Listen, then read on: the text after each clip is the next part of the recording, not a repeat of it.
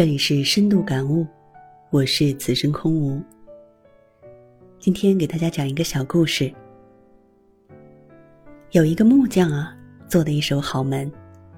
他给自己家做了一扇门，他认为这门用料实在，做工精良，一定会经久耐用。过了一段时间，门的钉子锈了，掉下一块板。木匠找出一颗钉子补上，门又完好如初。不久，又掉了一颗钉子，木匠就换上另外一颗钉子。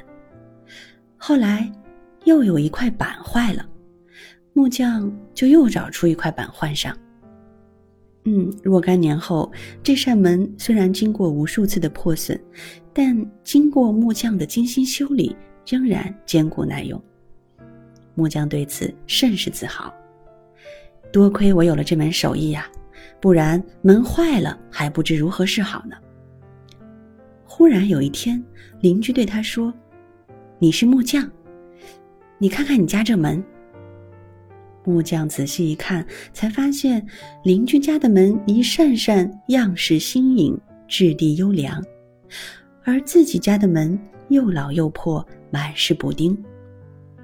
木匠明白了，是自己的这门手艺阻碍了自家门的发展。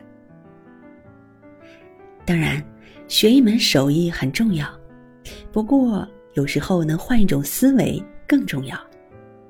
行业上的造诣确实是一笔财富，可它也是一扇门，也许会把我们自己关在里面。